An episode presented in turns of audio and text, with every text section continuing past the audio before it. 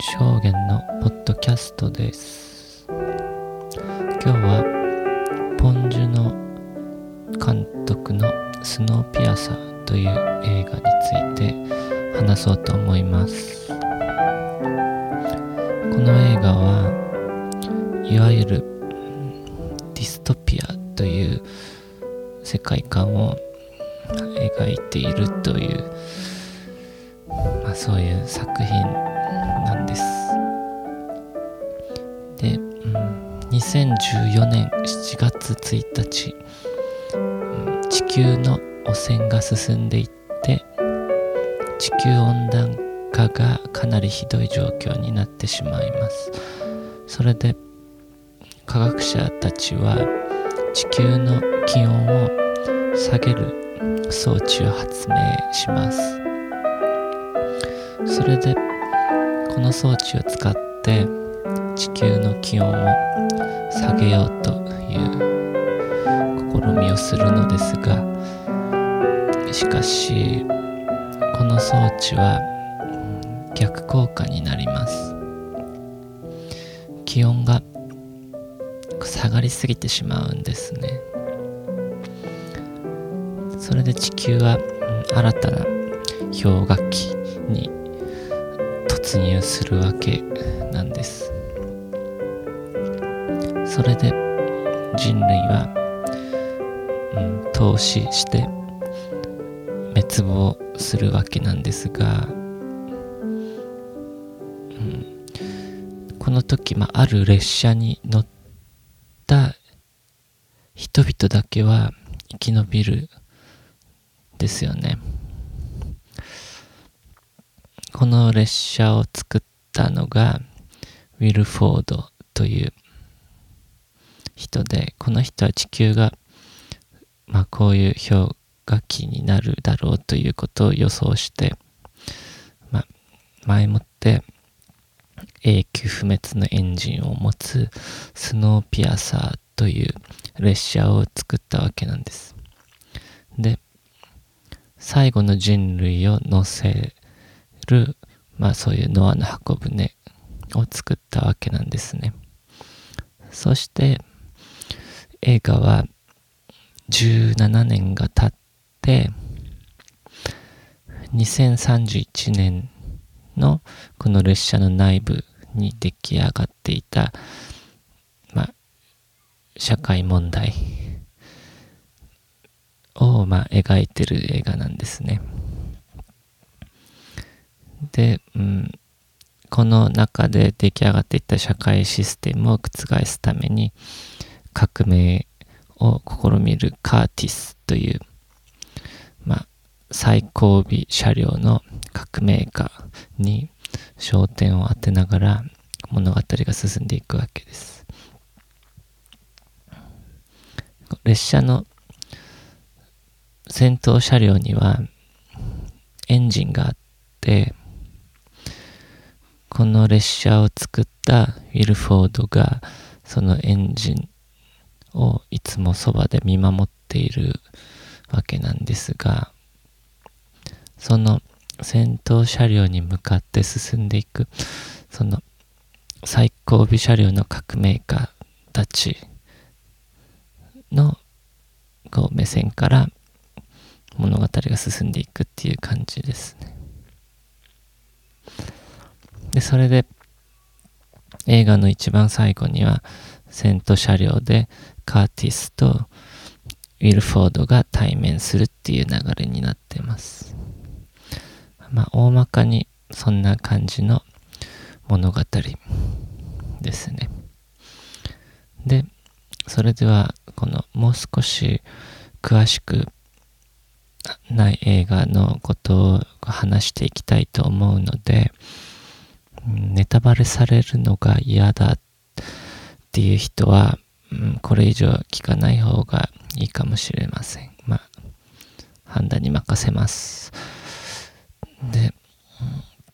まず、この列車に乗ってる人たちで、うん、この列車に乗ってる人たちってどういう人たちなんでしょうかね。まあ普通に考えてみれば、まあ、ブルジョワ層が乗ってるんじゃないかって、まあ、推測できるじゃないですか。うん、この列車に乗ってる人たちって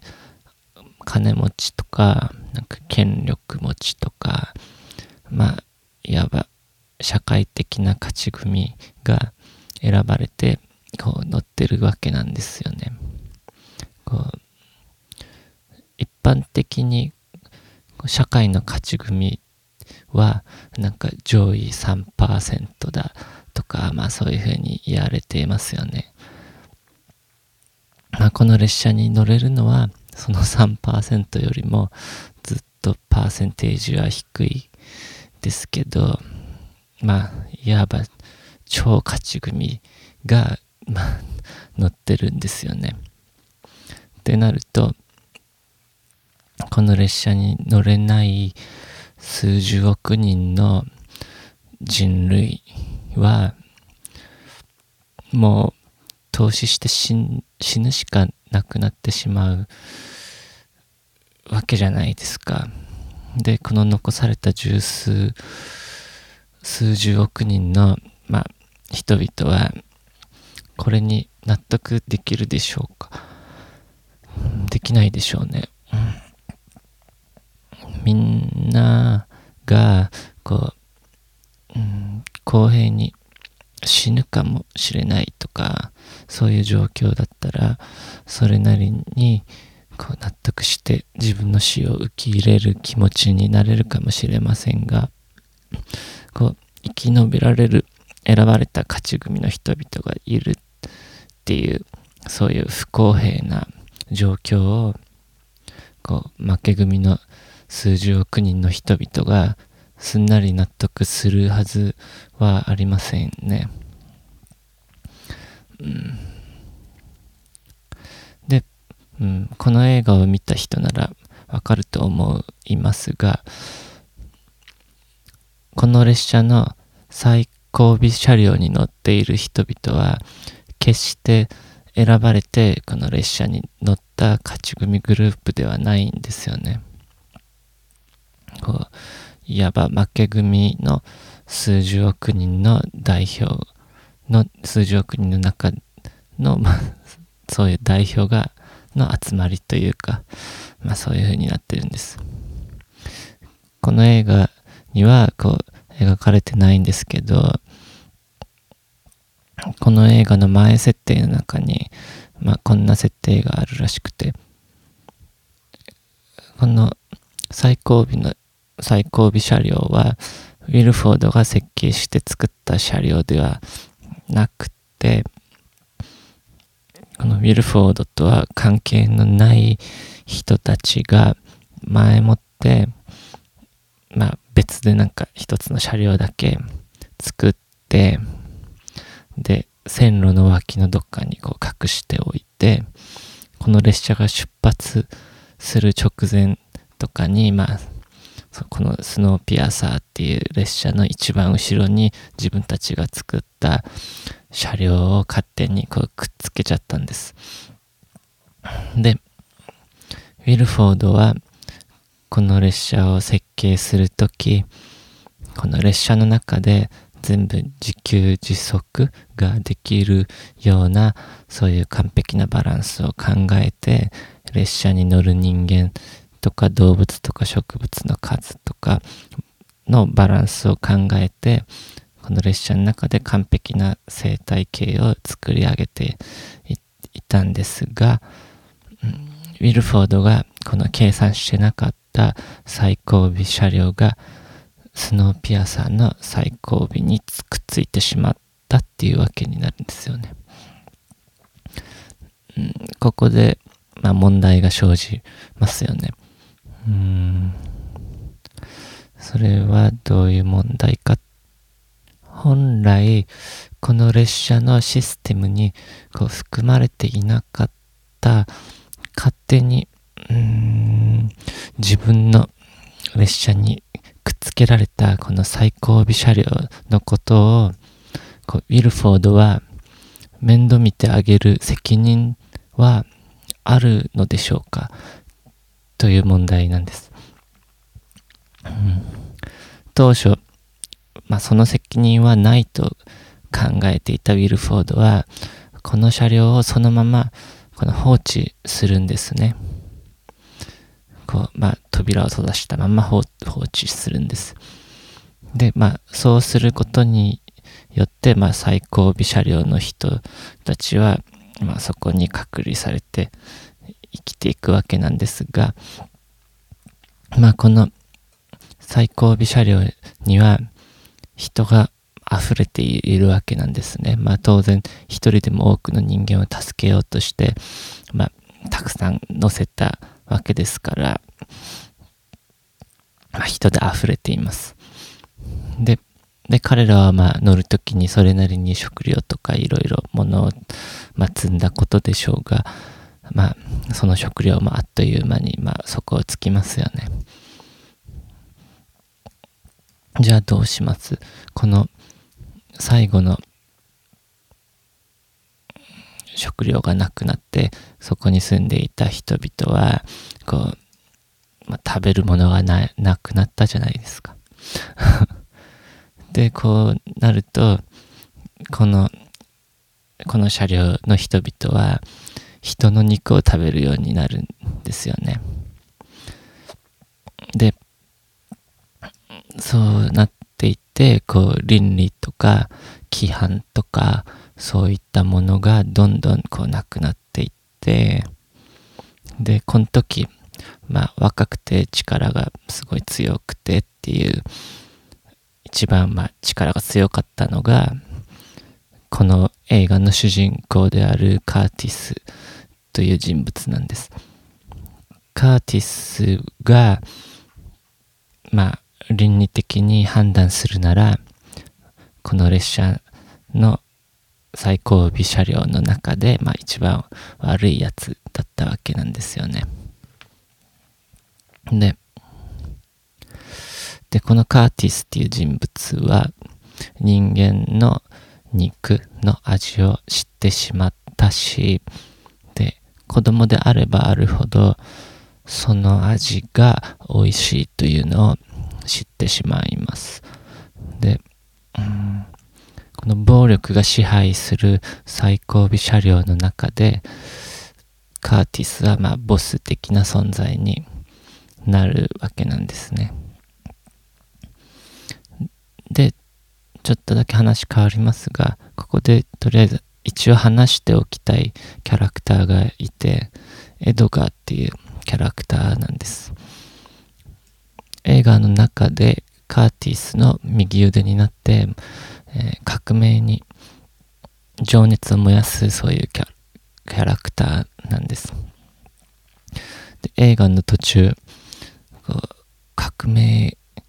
軍が、まあ、進軍してる時に、まあ、こうカーティスは列車のこの総理大臣に総理大臣を捕虜にできる、まあそういうチャンスを得るんですが、それと同時に、そのカーティスの自分の右腕であるエドガーが、まあ、危機になります。で、カーティスは、エドガーを助けに行くか、それとも、その総理大臣を捕まえに行くかっていう、どっちかを選択しなくてはならない状況になって、で、結局、総理大臣を捕まえることを選びます。それで、まあ、エドガーはそこで死んじゃうんですね。うん。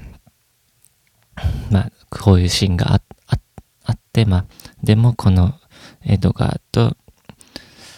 カーティスは映画の中でものすごい絆で結ばれている同士という風に今描かれてるそういう感じなんですけどね。で、まあこの、こういうエドガーっていうキャラクターが、こういう人物だったっていう、まあ話なんですけど、で、それでさっきの話に戻りますと、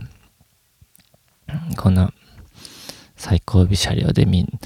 人が、人を殺してその肉を食べていたっていう話に戻りますと、このみんなで餓死していくのが正しいのかそれとも殺し合いをしてこう人肉を食べて生き抜くことの方が正しいのかっ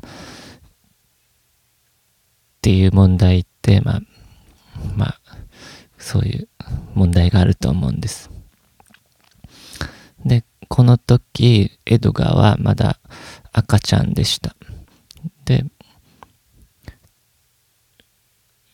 力の強いこう若い男たちがエドガーの母親を殺して次は赤ちゃんだったエドガーを殺そうとするんです。でここにこう人々のこうここにいる人々はこう行為の基準というものがもう完全に消えていますね。この倫理倫理っていうものが消滅しててこう規範っていうものも完全にもなくなってるそういう状態なんです。でここでこうギリアムっていう名前の老人が彼らの前に現れます。そしてギリアムはその場でナイフで自分の腕を切ってこの切られた腕をみんなに差し出しながらそんなにそんなにお腹が減ってるのであればこれを食べなさいと言うんです。これはつまり倫理や規範がなくなっていた最後尾車両という社会に行為の基準となる、まあ、そういう規範を示したわけなんですよね。自分の腕を切ってみんなにそれを差し出したギリアムの行動を見た人々は、まあ、それから殺戮をやめて人肉を食べることもやめます。そして中にはギリアムに見習って自ら腕や足や体の一部を切り取ってみんなに差し出すものも現れてくるようになりました。で、最後尾車両の中には規範というものがこの事件によってできたわけなんです。で、それから間もなくして、この閉ざされていた最後尾車両と本体の列車とのこうつながっているところの扉が開いてそこから、ま、食料が調達されてくるようになります。でこの食料というのは見た目はなんか羊羹のようなそういう形をしているんですが実はゴキブリで作られてる食べ物です。でその材料にゴキブリが使われているっていうことは最後尾車両の人たちはもちろん知らないでまあ食べさせられてるって感じです。ででさっきの話で勘のいい人は気づいたかもしれませんがギリアムっていう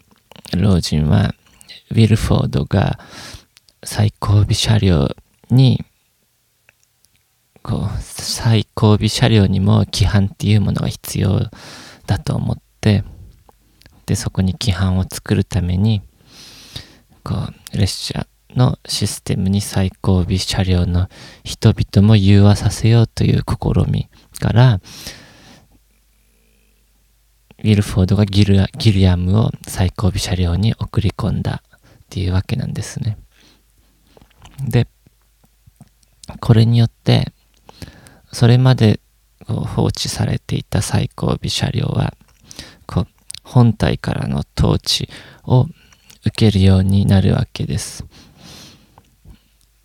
しかしここの住民たちは氷河期の前の地球での生活っていうのを知っている人々なんです。彼らはその人類が滅亡する前の人類の文明というのを通にまあ満喫して生き生きた、まあ、そういう経験を持っている人々なんです。でこの人たちはまあ列車の最後尾車両に乗った瞬乗ってからまあそんな生活はまあ終わりましたね でしかし噂によればこの列車の前の車両の方に住んでる人々は昔のようにこうなんか文明を満喫したりなんかそういうふうに生きてるらしいという噂がまあ聞こえてくるじゃないですか。すると、うん、まあその前の車両にいる人たちはゴキブリでできたそういうタンパク質の羊羹じゃなくてお寿司とかステーキとかを食べているんです。で、それを知れば、そのゴキブリをいつも食べ、食べさせられてるそういう貧民層はもちろんムカつきますよね。ムカついても全部ひっくり返しちゃえってなる、なるし、まあ、そうなりますよね。フランス革命みたいに、まあそうなるわけなんです。で、それでまあ革命を起こそうとするんですが、うん、まあそんな時代が続いていって、で、支配されていた最後尾車両からは、幾度かその革命運動がありました。で、その度に失敗に終わります。前の車両の人々は銃を持っていますから、まあ、銃持ってれば強いじゃないですか。だからなかなかこの革命も成功しないしませんでした。で、また時代は流れていって、カーティスはこうみんなのリーダー的な存在になります。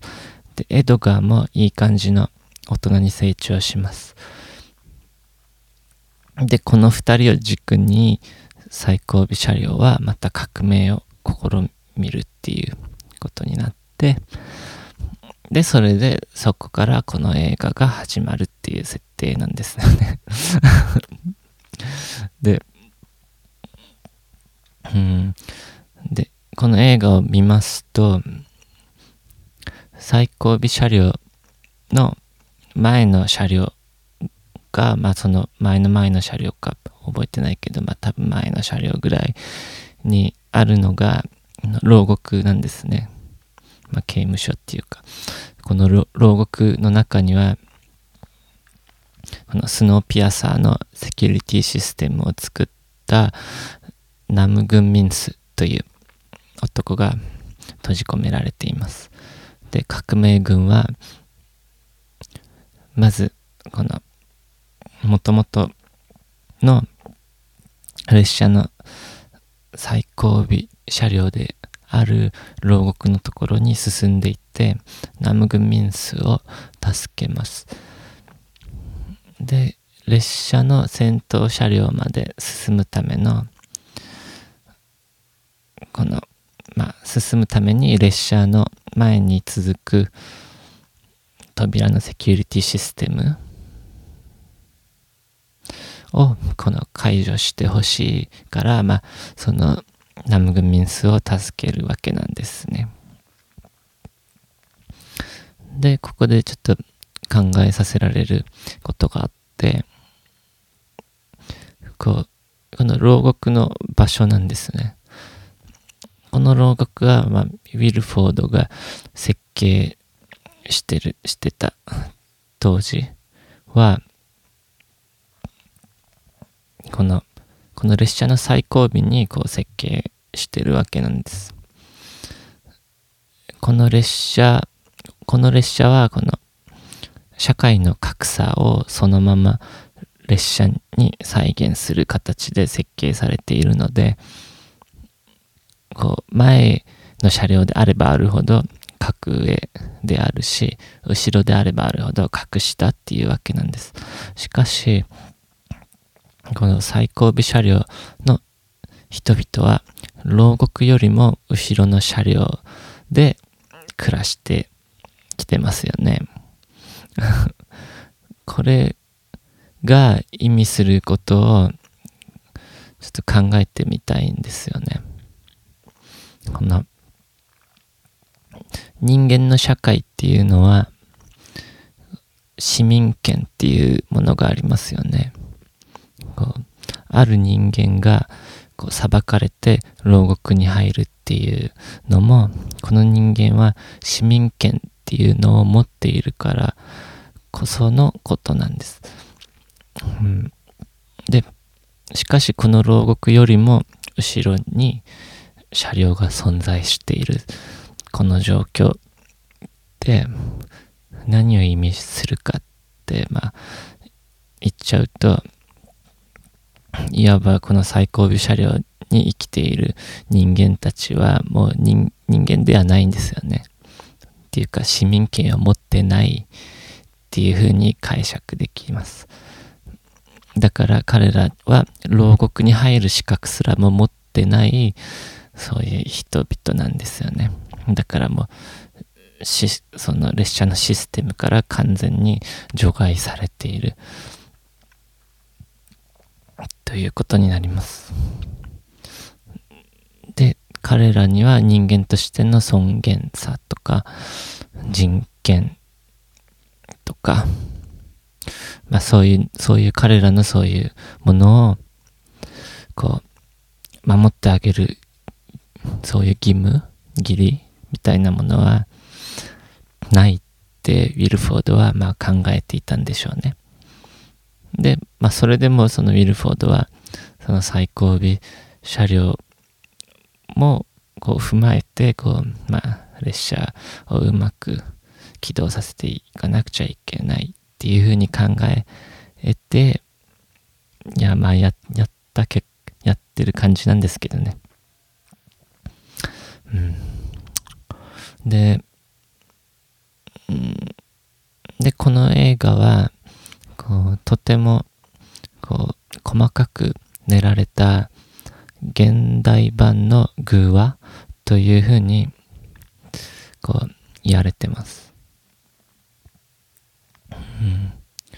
こう人間社会の、まあ、そういう偶話と言いましょうか。このスノーピアサーという列車が象徴するものってこう何なんでしょうかね、うん、この映画を見た人ならまあそれを的確な言葉でこの列車はこれを象徴してるとか、こう、的確に言えなくても、まあそれが大体どういうことを象徴して意味してるのかについては、まあ大体こう、まあ感覚的にわかると思うんですよね。まあ見た人によってそれは、まあ具体的に間違ったものがその象徴になる可能性をたくさん秘めてる物語なので、まあ何でもいいんですが、まあ大きな意味で言えばこの列車はなんかシステムとか規範とか人間社会をこう象徴しているそういう全てのものっていうか、まあ、そういう人間社会を象徴してるっていうか人間社会のシステム的なそういうものを象徴してるっていうふうに、まあ、大きく、大きな意味で言えば、そういうふうに言えると思うんですよね。で、まあ、とりあえず、僕は今そういった観点で話していってるんですが、うん、まあ、この列車が社会のシステムを象徴しているとして、この、この列車の住民たちは、この列車の外に出てい出てってこう生きていくことはできないんですよ。うんこうなぜなら外に出れば投資するからです。そのすごい寒くて人間が生きていける状況じゃない。ない氷氷河期になっている外の世界は。で、で、それで、このことがこの列車の中に生きてる人々のこう、まあ、絶対的な真理なんですよね。列車のシステムに従って生きていくことです。この世帯、その外に、列車の外に世界はないっていうことなんですよね。で、これはこう、なんか我々が生きている社会に置き換えても、これと同じような状況はもう数えきれないほどもたくさんあると思うんですよね。例えばまあ国家による規範とか集団による規範とか、まあ、宗教とかマスコミとかなんかもういろいろあるじゃないですか。でこの自分がこの属している社会のシステムによってこう我々は洗脳されているっていうまあそういうわけですよね。まあまあ当たり前なんですが、まあ、そういう風になってます。でまあでこういう話を僕はなんか人とするとこうなんかだいたいこう人の価値観とか信念とかを否定する話にこうなってしまうからまあこのまあ聞く人とか話す相手とかを結構深く傷つけてしまうことも多いのであんまりこの話は細かくするのをやめておきます。で、うん、まあこのほとんどの人は自分が信じている絶対的な真理の外側の世界の存在を認めないし見ようともしないいいんです、うん、もうほとんどの人の心理はそういう風になってるものだと僕は思っています。でまあこ映画の話に戻りますとうんこのこの映画のクライマックスに近づいていくとカーティスとナムグンミンスは戦闘車両の扉の前で口論するんですよね。なんか喧嘩します。で意見がぶつかり合ってカーティスはこの戦闘車両に続く扉を開けて列車のエンジンを支配する。ということをしようとします。まあそれがまあ最初からの目標なんですが、この時ナムグミンスは違うことを言い出します。ナムグミンスはこの戦闘車両にこうつながっている扉を開けるんじゃなくて列車の外に向かっている扉を開けようとするんです。で、で、ここでこの、この二人の根本的な価値観が対立するんですね。物語の主人公のカーティスは、この、まあ、外側の世界を信じない人です。で、まあ、ナポレオンのように、革命を起こして自分がそのトップになろうとするわけなんです。だから人間のタイプとしてはカーティスもウィルフォードも、うん、まあ同じようなタイプとも言えるとも思います。まあしかしこのナムグミンスという人は外の世界列車の規範に属されてない広い外の世界があると言うんです。外に出たら投資するというみんなが盲信しているのは間違いだって言うんですね。うん、まあまあこの点は結構